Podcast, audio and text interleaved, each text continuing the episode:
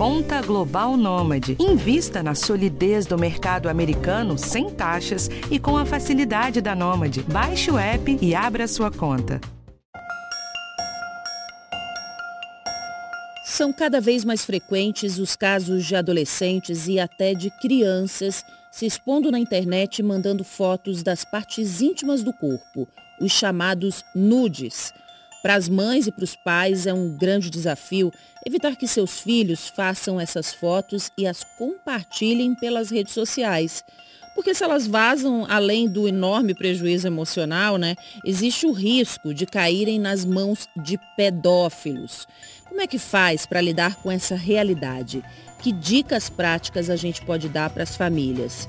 Eu sou Michele Loreto e no podcast de hoje a gente conversa com a doutora Alessandra Borelli, que é advogada especialista em Direito Digital e Educação Digital, e o doutor Tiago Tamborini, psicólogo especialista em comportamento de crianças e adolescentes. E a gente começa trazendo um depoimento gravado pela nossa parceira Mariana Cocho, consultora em relacionamentos familiares.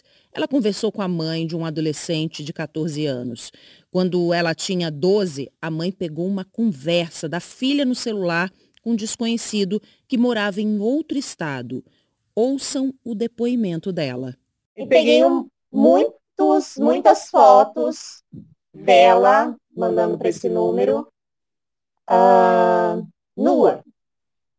E a pessoa incentivando ela a mandar mais fotos. E eu fiquei apavorada, né? É, e a pessoa estava pedindo fotos, induzindo ela a mandar e e coisa e tal. E ela estava apaixonada por uma pessoa que ela não conhecia. Você tem esse hábito de olhar o celular dela, que nem todos os pais têm esse hábito. Isso faz toda a diferença? Eu acredito que sim. Eu até instalei um aplicativo no celular do, dos meus outros filhos, né? Eles precisam da minha autorização para eles baixarem esses aplicativos, né? O que, que você descobriu até sobre a pessoa que pedia as fotos para ela? Primeiro caso, nós descobrimos que era um pedófilo. E era uma pessoa bem mais velha. Então, e ela tinha 12 anos. Foi por uma rede social, é, eles trocaram telefones, né? E, e ele foi induzindo a minha filha, é, falando que estava apaixonado, prometendo presentes e tudo. E daí começou, ah, eu queria ver é, tira uma foto de você de biquíni, me manda uma foto de biquíni, não sei o que. Você tem coragem? Você tem coragem de mandar do, do, do, dos seus seios e tal, e vai, e vai conduzindo a criança a fazer essas coisas, assim, que para mim é meio que um estupro virtual, né? Tirei o celular. Ela ficou todo esse tempo sem celular. E agora há uma semana eu comprei um outro celular para ela e, e na sexta-feira ela trocou fotos de novo com um menino da escola. E eu peguei de novo. Diz ela que é um namoradinho da escola, o que me deixou bastante assustada também. E aí eu decidi que ela não vai ter mais celular e nem rede social, porque eu fico bem assustada com isso, né? Porque está muito fora do controle hoje em dia a internet, né? Agora, dessa segunda vez, eu entrei em contato com a escola também, disse e conversei com a mãe do rapaz, né? Do menino. É, conversei com o menino, né? Que não, não tinha sido legal eles fazerem isso. Não vazou porque a mãe do menino mesmo apagou as fotos e coisa e tal fiquei tão nervosa da primeira vez é, e com tanto medo que eu queria só apagar aquilo e bloquear aquele número. Meu marido ainda disse, falou, a gente precisa fazer um, um boletim de ocorrência. Mas eu fiquei com medo de fazer. Então eu fiquei, fiquei com muito medo dela ficar exposta, porque eles não têm essa noção, né? Então eu preferi não, não denunciar. Doutora Alessandra, a gente tem aí um caso de nudes, né? Esses nudes caíram nas mãos de um pedófilo, né? A mãe da adolescente ficou com medo de fazer o boletim de ocorrência, ou seja, é muito complicado, né, para os pais saberem como agir nesse tipo de situação. E eu queria saber como é que a senhora poderia, então, orientar, num caso desse, essa mãe, outras que vivem histórias parecidas, em relação à situação com o pedófilo e em relação ao compartilhamento com um namoradinho da escola. Bem, nós temos aqui duas situações, né? Nós temos a, a questão do compartilhamento da intimidade do nudes, é, e é algo que é, eu converso muito com os jovens e venho orientando muitos pais a respeito, no sentido de que é, a proibição, né, o, o, terrorismo, vamos dizer assim, não é o caminho, mas o exercício do pensamento crítico, né? A criança, o adolescente, ele tem que saber que conteúdo digital não tem devolução, que, que quando compartilhamos algo na, por meio da internet, perdemos o controle sobre aquilo, que mesmo que você compartilhe a sua intimidade com alguém em quem você eventualmente confia ou com uma única pessoa, você tem que considerar que aquele dispositivo pode ser perdido, pode ser roubado, pode ser hackeado, e esse conteúdo então pode vazar e ser disseminado fora do seu controle. E você não consegue pegar aquele conteúdo de volta. Outro ponto importante que você colocou aqui é a pedofilia. Bom, pedofilia, pornografia infantil, é algo que existe há muito tempo. Só que nunca foi tão fácil, tão fácil ganhar a aproximação dos jovens, das crianças, dos adolescentes e persuadi-los com estratégias, com engenharia social.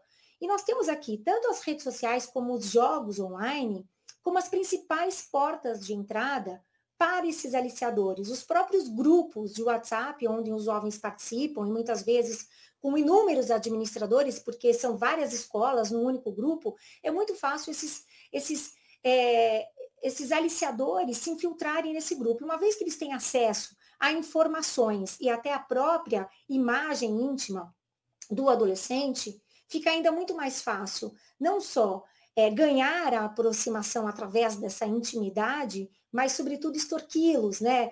É, ameaçá-los, constrangê-los ainda mais, e muitas vezes é, estabelecer ali um, um, uma relação de, de constrangimento uh, e ameaça, e exigindo que esse jovem, essa criança, é, entre nesse círculo vicioso e acabe compartilhando ainda mais a intimidade.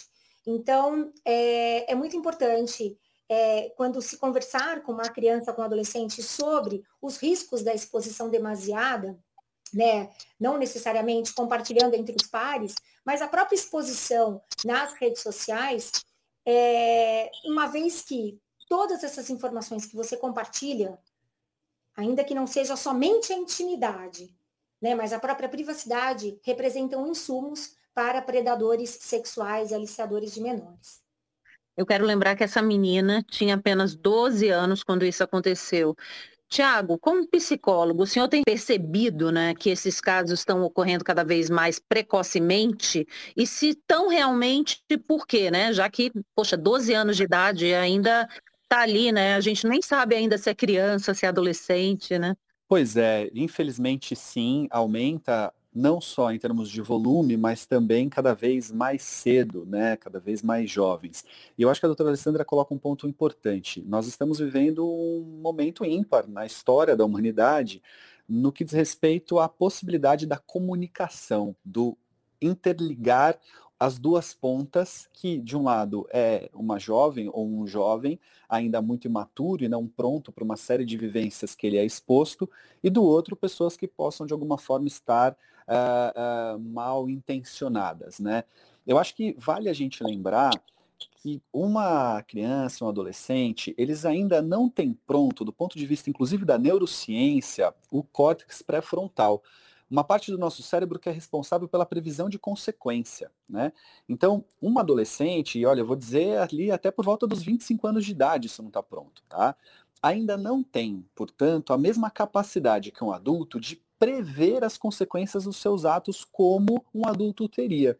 Então é muito importante que um pai e uma mãe estejam mesmo atentos ao movimento de um filho, de uma filha na internet, porque quando eles pensam com a própria cabeça, né, o pai e a mãe pensando com a própria cabeça, fica muito mais racional, fica muito mais óbvio que o filho então terá a condição de entender o absurdo que é, uma vez que o pai orientou, que a mãe orientou, ele jamais teria esta faria esta loucura. No entanto, é, quanto mais jovens são, mais inconsequentes também podem ser, e a gente não pode desconsiderar o fato de que muitas vezes é estimulante, de que muitas vezes é legal, de que muitas vezes é atrativo, e que, portanto, a observação e, e o olhar atento dos pais é fundamental também para evitar problemas. Agora, a gente está falando né, dos pais é, é, terem esse controle. Eu queria saber da doutora Alessandra sobre esses aplicativos de controle parental né, que os pais podem instalar no celular dos filhos. Fazer isso, será que adianta? Bom, o software de controle parental é uma ferramenta acessória que funciona muito bem. É, eu costumo dizer que até uns 9, 10 anos de idade. Porém, não substitui em nenhuma hipótese, seja qual for o aplicativo, seja qual for a ferramenta, o seu nível de eficiência, não, não, não substituem absolutamente o diálogo. Por quê? Porque o software de controle parental ele está configurado no dispositivo que a família utiliza, no dispositivo do próprio, da própria criança, no dispositivo dos pais, no dispositivo comum da casa, mas não necessariamente no dispositivo do clube, na casa do amigo. Então, assim, ele é um ótimo norteador para estabelecer um diálogo. Por quê? Porque o software de controle parental, ele é, inibe alguns acessos, ele controla o tempo, ele inibe o acesso a determinados sites e, e, e, a, e a determinadas expressões nos mecanismos de busca e emite relatórios é, com relação à interação dessa criança com a tecnologia, com a internet e tudo que a ela é, se relaciona. Então, muitas vezes, né, eu já tive casos, por exemplo, de mães que descobriram que, o, que a filha estava num, num processo é, anorexígeno, ele, ela estava desenvolvendo um processo de anorexia graças ao software de controle parental, porque ela percebia que a filha estava emagrecendo demais, que não estava se alimentando, percebeu uma mudança de comportamento, e aí o software de controle parental trouxe para ela um relatório mostrando que a filha, de fato, vinha acompanhando e seguindo e interagindo é, páginas que instigavam a prática de, de comportamentos é, de anorexia, né? Não se alimentava, enfim. Então, ele, ele é muito bacana para nortear a conversa e, e também para ajudar os pais no controle do tempo e das próprias interações. Por que, funciona até os 10 anos, Alessandra? Depois não pode instalar? Você pode instalar até os 80 anos. Mas a questão é que, eu costumo brincar, né? Que do zero aos 8 a gente faz por eles, né? Dos 8 até uns 12 a gente faz com eles, e dos 12 em diante, a gente torce para que eles tenham aprendido tudo que a gente tentou ensinar. Então, a partir dos 9, 10 anos, a criança ela aprende a, a manobrar, né, a, a, gerenciar todos os bloqueios que o software de controle parental faz. Por isso que não substitui o diálogo de jeito nenhum. Agora, pessoal, a gente vai ouvir mais um depoimento que foi gravado pela nossa parceira, Mariana Couto, e dessa vez com uma adolescente que teve suas fotos vazadas na rede. Atualmente, ela tem 19 anos. Quando o caso aconteceu, ela tinha 16. Bora ouvir. Eu tava saindo com um carinha, é, tipo, sei lá, eu conheci ele por, pelos meus amigos mesmo. Chegou até a me iludir um pouco, digamos assim, é, falando palavras bonitas, né? Tipo, nossa, como você é linda. E aí o que aconteceu foi que ele acabou pedindo um nude, tipo, ele repetidamente pediu um nude. E eu acabei mandando uma foto para ele, íntima. E, e aí, tipo, um tempo depois, acho que um mês depois, é, uns amigos dele, que são meus amigos também, é, me falaram assim ao vivo até esse carinha, ele, tipo, mandou a sua foto pra gente e mandou para outras pessoas também.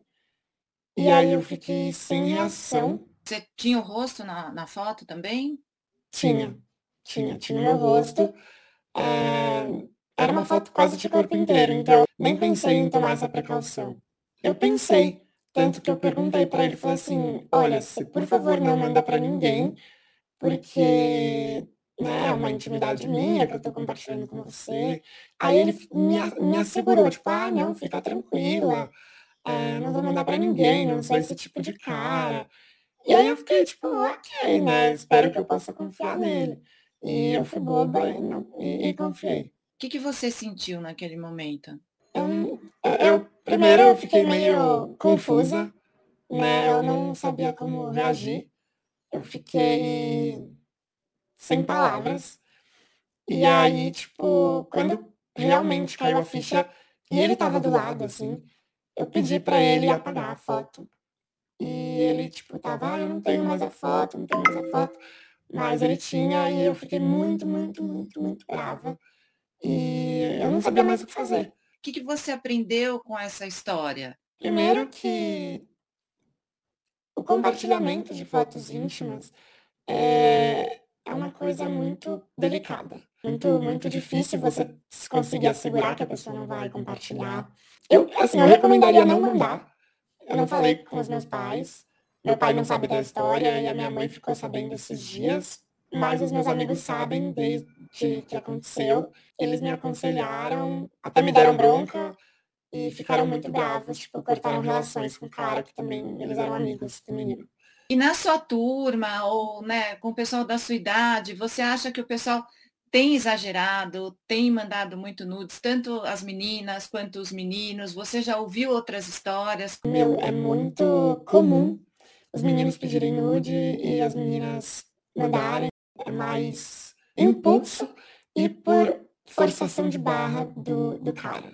Eu acho que é muito importante ter uma abertura com os pais, que os pais possam chegar e falar, ó, tipo, sabe, realmente é, conseguir guiar o filho, falar, olha, é o seguinte, não faça isso, porque vão ter pessoas te pedindo. Aprender a dizer não é uma coisa muito importante, é, porque às vezes as pessoas se sentem é, mal de dizer não.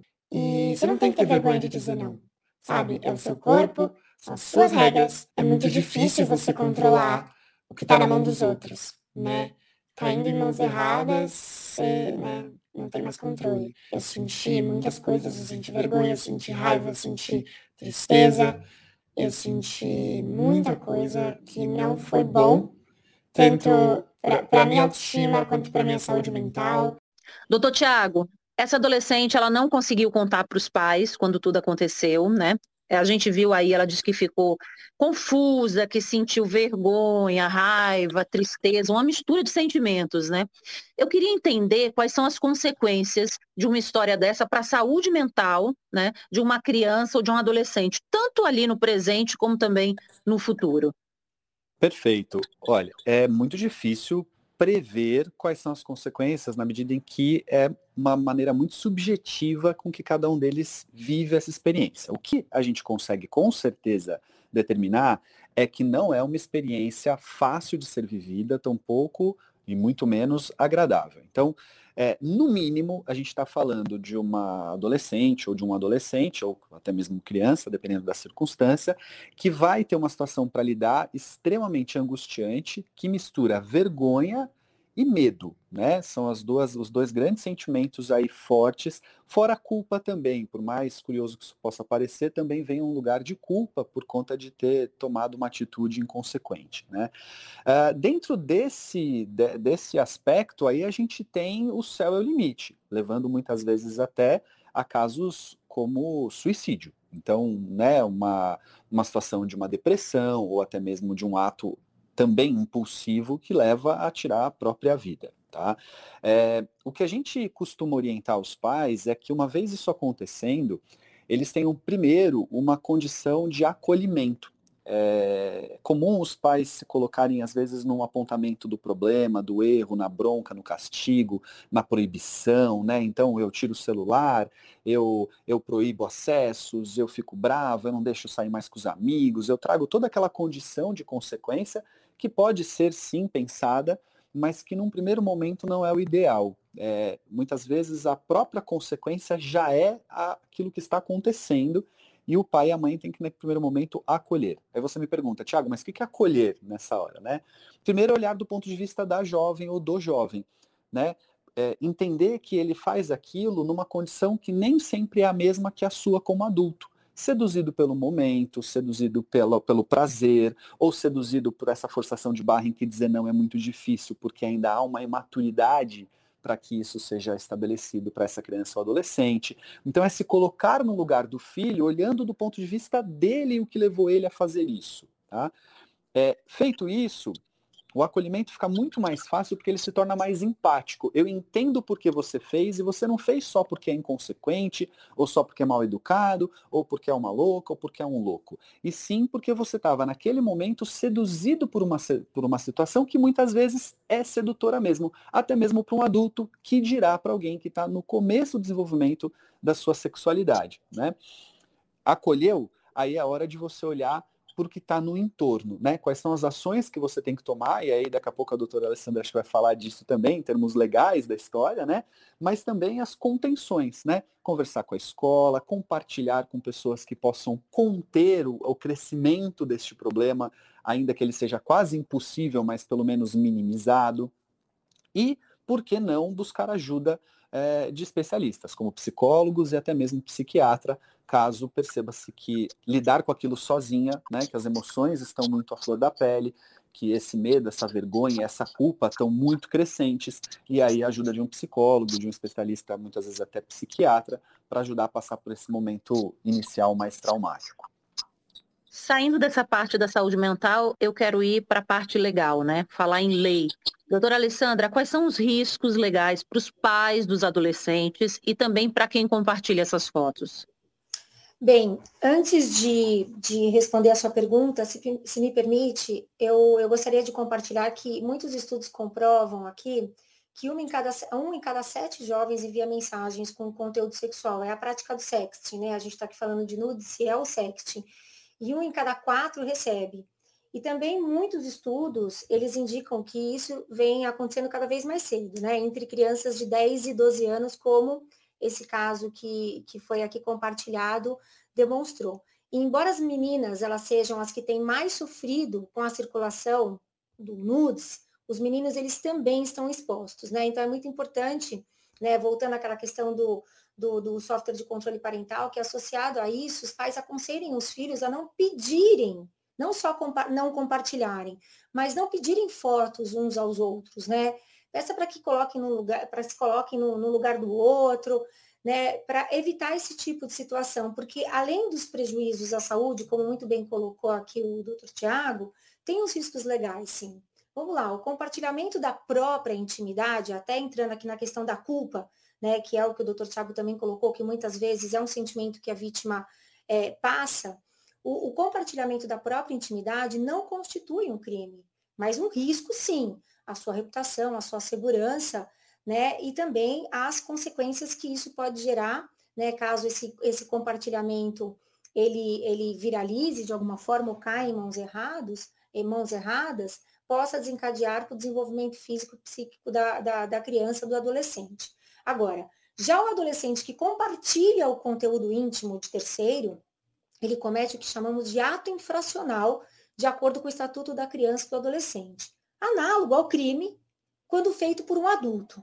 Né? Então, assim, podem, portanto, sofrer medidas socioeducativas, também estabelecidas pelo Estatuto da Criança e do Adolescente e determinadas pelo juiz da vara da, eh, da, vara da Infância e da Juventude, que podem ser advertência, prestação de serviços comunitários, né, e outras e outras restrições, obrigação de reparação do dano, enfim.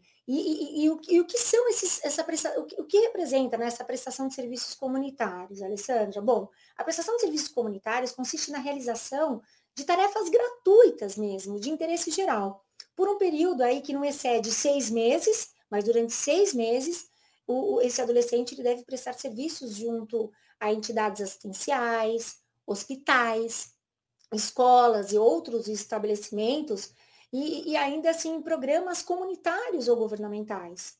Então, o juiz ele estabelece, além disso, muitas vezes os pais, eles são convidados, ainda perante a vara da infância e juventude, a comparecer lá é, perante o juiz uma vez por mês, levando o relatório do psiquiatra, do, do, do, do coordenador é, pedagógico da escola, do psicólogo. Então, é algo extremamente é constrangedor, além de, de, de desgastante, sob inúmeras perspectivas e olhares.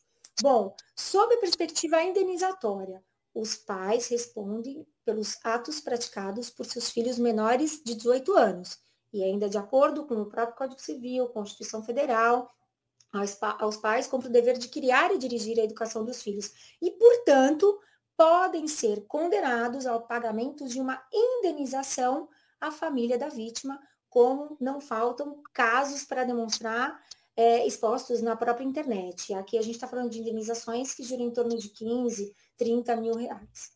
Os pais realmente têm que conversar com os filhos, orientar que, inclusive, os filhos não devem fazer isso, né? Porque às vezes fazem também porque outras pessoas fazem e assim vai. Bem, a gente sabe que é nas escolas que os jovens se socializam, então existe também uma responsabilidade da escola nesse assunto.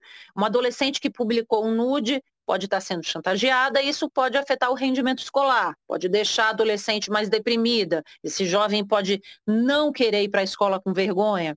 A minha parceira Mariana Couto conversou com a Ana Cláudia Correia, que é coordenadora pedagógica de uma escola particular aqui de São Paulo, e ela já viveu um caso desses entre os alunos. Vamos ouvir.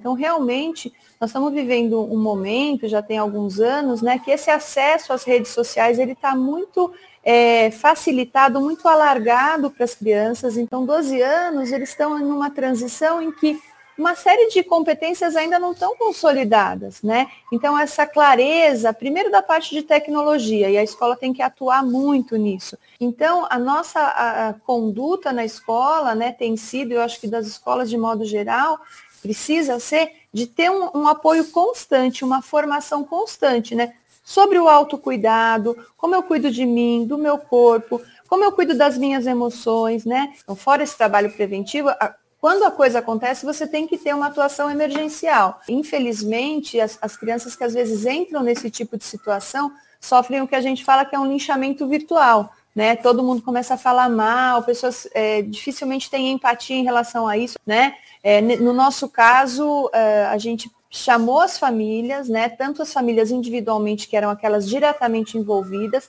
Primeiro, para explicar o que tinha acontecido, orientar como conversar com os filhos, porque isso gera na família um mal-estar muito grande, muitas vezes uma sensação de estar tá errando na educação dos filhos, ou quer punir, né? E um ponto muito importante que a escola incentiva com as famílias e que, e que faz aqui também com os alunos é um primeiro momento de acolhida, de entender o sentimento que está é, emergindo por conta dessa situação, né? Que muitas vezes é vergonha, arrependimento. Então, o acolhimento é muito importante. É, seu filho tem 12 anos. Você deixaria ele caminhar por uma rua escura, num bairro que você não conhece, numa cidade que você não tem ideia, não conhece ninguém, não tem nenhuma referência? Então, por que, que a gente deixa uma criança pegar um celular e mergulhar em mundos que elas também não conhecem, em grupos que elas também não conhecem, com pessoas que também não são, é, muitas vezes, amigas? Né? Então, trazer essas reflexões para a família, eu acho que é um papel da escola importante essa coordenadora ela fala uma coisa muito importante, né? Você não deixaria seu filho caminhar numa rua escura, num lugar que ele não conhece, com pessoas que ele não conhece. Isso vale para o ambiente virtual, né? Isso, doutora Alessandra, as pessoas precisam ter essa percepção? Sim, com toda certeza. A responsabilidade, ela ela é aplicável, assim como as próprias legislações, elas são aplicáveis tanto no ambiente físico quanto no ambiente virtual, com agravante. Ah, quando um crime, como no caso, praticado contra a honra, acontece no ambiente virtual, ele alcança muito mais pessoas. E nós temos no nosso ordenamento jurídico um aumento da pena justamente por alcançar mais pessoas. Nós estamos aqui falando de injúria, de difamação. Então, é, e as provas também são absolutamente é, é, fáceis de se capturar. Né? Inclusive, quando um, um agressor ou alguém que compartilha a intimidade de alguém se esconde por trás de um pseudononimato. Agora, Tiago, que tipo de parceria que deve existir entre pais e escolas? Como é que isso se dá? Olha, aí eu acho que a gente tem que observar mesmo o quanto as escolas estão abertas, primeiro, nesse processo de orientação de seus alunos e disponíveis a, junto com os pais, criarem caminhos de é, aprendizado e acho que orientação é a maior palavra mesmo que a gente pode que a gente pode ter, né? Então pensamos da seguinte forma: uh, de um lado a escola que vai dentro de sala de aula, muitas vezes com profissionais contratados, professores e afins, né, ter um lugar de orientação. Do outro os pais que também farão isso dentro das suas casas e em parceria que tenham uma troca, né? Que o pai possa buscar a escola quando sentir que o filho está passando por algum problema para buscar essa troca, essa parceria, e que de alguma forma também a escola possa buscar o pai quando sentir naquele aluno alguma coisa de errado que o pai possa ajudar a observar e entender o que está acontecendo, né? Mas a palavra de ordem é disponibilidade. É, eu trabalho com muitas escolas, tenho uh, uma inserção grande entre elas e percebo que nos últimos anos talvez a gente tenha visto um retrocesso na disponibilidade de falar sobre sexualidade, de orientar os alunos em relação a isso. Então faço aqui um apelo e uma defesa à ideia de que quanto mais bem orientados, quanto mais bem educados na direção do que representa a sexualidade, o, o, o respeito ao corpo, o respeito ao outro e aos limites que tudo isso envolve, maiores são as garantias de que esse jovem ou essa jovem não uh, entrará em apuros como esse que a gente está dizendo agora. Claro que certezas jamais teremos, né? A, a possibilidade sempre existe, mas estarão certamente mais protegidos desse risco. Tiago, eu queria que você deixasse uma mensagem final para os pais e também para os filhos, né? Pode ser que tenha algum adolescente também escutando a gente, é, para que não venha cair numa situação como essa? Olha, a principal questão que eu colocaria é que ao orientar um filho, ou se você aí é o jovem que está me ouvindo agora, né, uh, sobre situações como essa, é que nós possamos ter uma antecipação anterior é, do que está rolando em relação ao fato quando ele estiver próximo de acontecer. Então vamos lá, deixa eu antecipar a coisa. É, quando você estiver falando com o seu namorado ou sua namorada, quando você estiver falando com aquele menino, com aquela menina, lembre-se de que você estará seduzido, de que você estará na possibilidade de sentir prazer, que você talvez esteja se sentindo uh, uh, na obrigação de, e que não é a mesma coisa falar comigo aqui agora, não é a mesma coisa quando você está sobre um estado normal de temperatura e pressão, tomar decisões. Lá a sua decisão será muito mais difícil, porque a sedução do momento, seja ela pelo prazer ou pela coerção, será muito grande. Então, antecipe-se a essa situação da seguinte forma: quando perceber que está chegando nisso, lembre dessa conversa, lembre das consequências que agora nós aqui estamos falando, porque o prazer não é o melhor conselheiro nessa hora. Você sentirá talvez desejo de, e aí não é o momento certo de tomar uma decisão e ter se antecipado a este momento pode te proteger. Eu digo isso, e aí aqui encerro essa, essa mensagem final, porque a nossa tendência é sempre falar só dos problemas e dos prejuízos. E esquecer de dizer muitas vezes que aquela jovem ou aquele jovem pode sim estar seduzido pelos prazeres que aquilo envolve, pela, pelo, pelo proibido, por tudo que daí a gente teria aqui mais horas para conversar sobre isso. Né? E a gente não pode esquecer disso, porque é a chance também que a gente tem de orientar sobre como será no momento, para que na hora que acontecer ligar um radarzinho, sabe? Falar, opa, peraí, me alertaram que eu ia me sentir exatamente assim. Não é que minha mãe pode ter razão, porque se a minha mãe me fala, olha, cuidado, porque você vai ser uma louca se você fizer. É, se meu pai me diz, olha, se você fizer isso, você é uma inconsequente ou um inconsequente.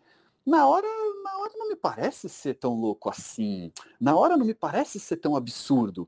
Agora, se eu fui orientado a dizer, ó, oh, na hora vai ser tão legal, vai parecer tão gostoso, ou você vai se sentir tão na necessidade de fazer, você vai confiar tanto que nada vai acontecer poxa, na hora que eu pensar assim, eu vou falar, opa, quem me orientou sabia do que estava dizendo, não é que eu estou sentindo exatamente isso?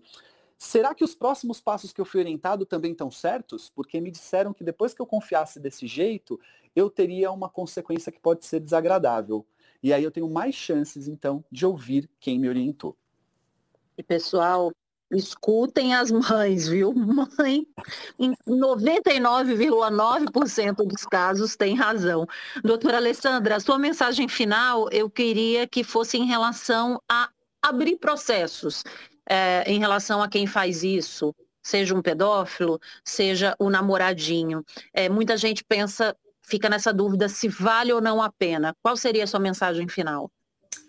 Bem, é, quando uma mãe, um pai se depara com uma situação como esta, né, e toma conhecimento de que um conteúdo íntimo está sendo divulgado em relação ao seu filho, à sua filha, a, a primeira providência, e naturalmente é, que vem à mente do responsável, é deletar esse conteúdo imediatamente. Quando, na verdade, se, se, se o que se pretende né, é investigar ou atribuir a responsabilidade àqueles que compartilharam e expuseram aquelas imagens, é muito importante preservar as evidências. Então, assim, uh, como é que eu faço isso? Eu vou a um cartório de notas e peço ali para o tabelião atestar a veracidade daquilo que ele está vendo. Eu sei que é extremamente constrangedor, é triste, é difícil, mas é a única maneira que se tem de preservar as evidências. Alguns juízes aceitam o print da tela, mas como isso é, é relativamente editável, muitas vezes isso pode ser questionado para fins de provas. Então, vá um tabelinho de nota, eles estão muito acostumados com esse tipo de situação. Com essa ata notarial, aí você denuncia o respectivo aplicativo, a determinada rede social, para que remova este conteúdo imediatamente. Isso pode ser feito extrajudicialmente, não precisa de um advogado. Você vai ali no, no botão denuncie e peça para que aquele conteúdo seja removido. Bom, e o que, que eu faço para que eu possa adotar as medidas judiciais cabíveis? Você pode recorrer ao Ministério Público, ao Disque 100, ou mesmo é, contar com a ajuda de um advogado especialista em direito digital preferencialmente, ou recorrer à Defensoria Pública e adotar todas as medidas judiciais cabíveis, tanto sob perspectiva criminal, como também sob perspectiva civil. Então, essas são as medidas que são possíveis de ser adotadas. Eu gostaria aqui de complementar também, até a partir do último depoimento, com relação à responsabilidade da escola em relação aos conflitos e situações envolvendo seus alunos no ambiente digital. Hoje, bem sabemos, eu tenho acompanhado muitas decisões judiciais nesse sentido, que a responsabilidade da escola ultrapassa os seus domínios físicos. Isso significa dizer que a escola não necessariamente ela consegue resolver o conflito que está havendo na casa de um aluno para a casa de outro aluno, e muitas vezes acontece até durante as férias ou aos finais de semana. Mas ela precisa, de alguma forma, se posicionar justamente por quê? Porque os reflexos, eles perduram acabam comprometendo ainda mais a interação, a socialização e o próprio rendimento escolar da criança. Então, a escola ela precisa se posicionar a respeito, precisa entender o que está acontecendo, chamar os pais envolvidos a essa conversa e os próprios alunos e subsidiar as famílias com o necessário para que todas as medidas judiciais ou extrajudiciais sejam tempestivamente adotadas. Então, a escola nunca, de jeito nenhum, pode dizer, olha, desculpa, aconteceu de final de semana, olha, desculpa, aconteceu fora dos domínios físicos ou aconteceu durante as férias. Doutora Alessandra, doutor Tiago, muito obrigada pela participação aqui no nosso podcast do Bem-Estar. Eu quero agradecer também a você que está nos ouvindo, que sempre nos acompanha. Se gostou do conteúdo, compartilha com quem também precisa ouvir essa informação. Esse podcast teve produção e gravação da Adriana Soderi, roteiro Karina Dorigo, edição Guilherme Amatucci. Um cheiro, até a próxima.